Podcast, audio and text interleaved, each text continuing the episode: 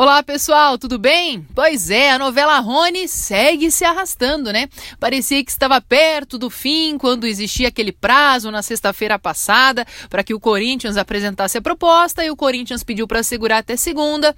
E aí, nesta segunda-feira, já estava tudo certo em relação aos valores, Corinthians e Palmeiras querendo levar o Rony, mas existe um problema maior, que é a questão contratual dele com o Atlético. E aí existe uma discordância entre o advogado do jogador e o Furacão. Né, o Atlético tem uma proposta do clube né, de um milhão de dólares para ele, que seria pouco mais que 4 milhões de reais, e os representantes do jogador pedem 3 milhões nessa transação, tanto do Corinthians quanto do Palmeiras. O advogado diz que existe um contrato em que o jogador deve receber 50%. Enquanto essa discussão não termina, não é solucionada, o Rony segue treinando separado, junto com o time de aspirantes, mas não joga nem o Campeonato Paranaense e nem reforça o time principal do Atlético. Um problema para o treinador aí, para o Dorival Júnior, que não pode contar com ele e a situação segue se arrastando. A gente vai acompanhar de perto para ver qual é o desfecho dessa novela. Provável a saída do Rony. É difícil, nesse momento, uma renovação de contrato com todo esse clima que existe é, em torno da história dele. Ruim, né? Foi um jogador super importante para o Atlético no ano passado, na conquista da Copa do Brasil. E o Atlético, até o momento, não anunciou muitos reforços. Então, jogadores deixaram o time, estão deixando, né? Também é, existem outros outras sondagens e o Atlético não se reforça muito nesse momento, não tem a intenção de, contra, de fazer muitas contratações e vai aproveitando jogadores é, do time de aspirantes, jogadores da base que disputaram a Copinha, que a gente já falou aqui, que são realmente revelações, jogadores promessas que podem ajudar o Atlético. Mas eu acho que o Atlético, com o calendário que tem, é, por ser um time que entrou em outro patamar no futebol brasileiro no ano passado, quando conquistou a Copa do Brasil e também também é, tendo um ótimo desempenho no Campeonato Brasileiro, é, precisa contratar mais jogadores, né? Assim como fez quando trouxe Marco Ruben, Lúcio Gonzalez, precisa investir mais em contratações para esta temporada. O Atlético, o time de aspirantes, volta a campo nesta quinta-feira contra o Cianorte e depois o Atlético encara é, o Paraná no clássico, né?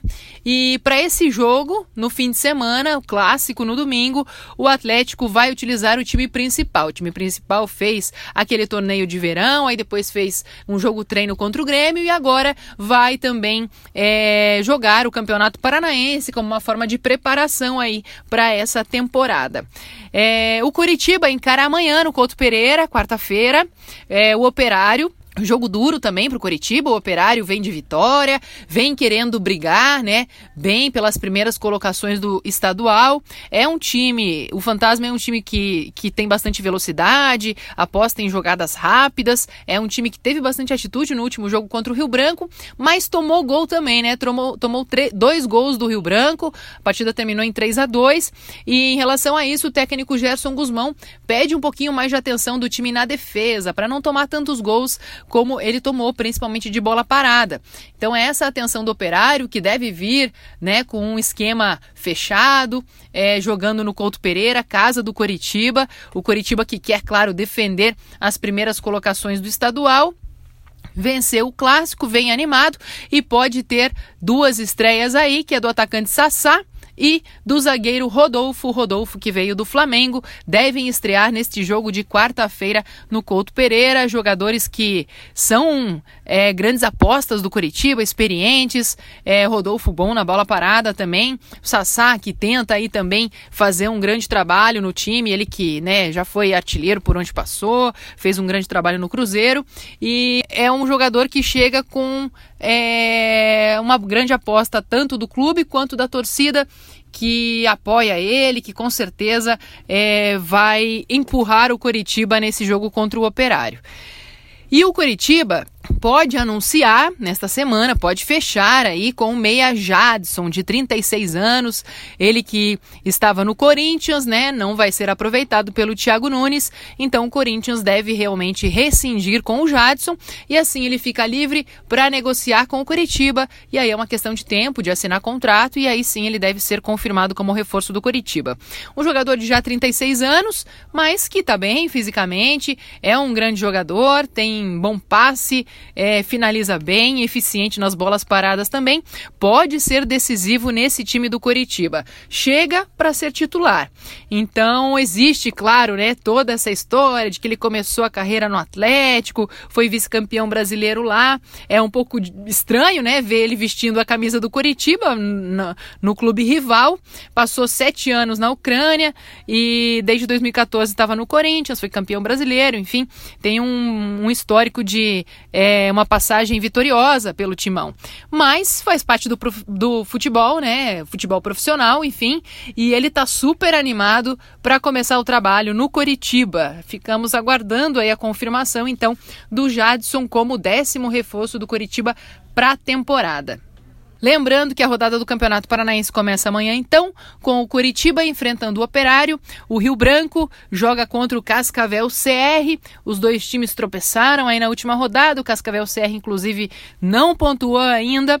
Precisa se recuperar, mas vai jogar lá na Estradinha. Jogo complicado, duro, sempre jogar lá em Paranaguá, casa do Rio Branco. O Toledo enfrenta o Londrina. Londrina caiu na classificação, estava na segunda posição, agora é o quinto. Tem uma briga direta com o Toledo, que é o sexto colocado, os dois times é, brigando ali pela parte de cima da tabela. Quem vencer consegue dar um grande salto.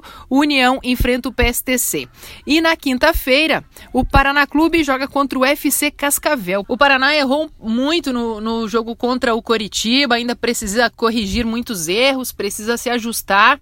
É, erros de passes, erros de criação de jogadas, para conseguir bem no Campeonato Paranaense.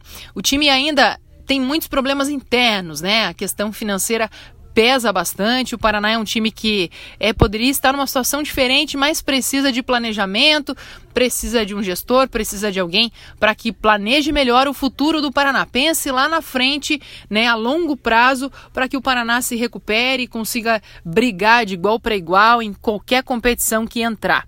Vai encarar o FC Cascavel, um time que está dando trabalho desde a da primeira rodada do Paranaense, quando enfrentou o Curitiba, né? E o FC Cascavel é o terceiro colocado neste momento, venceu o clássico contra o Cascavel CR e vai animado para esse jogo na Vila Capanema. E também na quinta-feira, o Atlético enfrenta o Cianorte lá em Cianorte. A gente traz mais informações na nossa página aqui do Globo Esporte Paraná e também no nosso GE na TV, beleza? Beijão!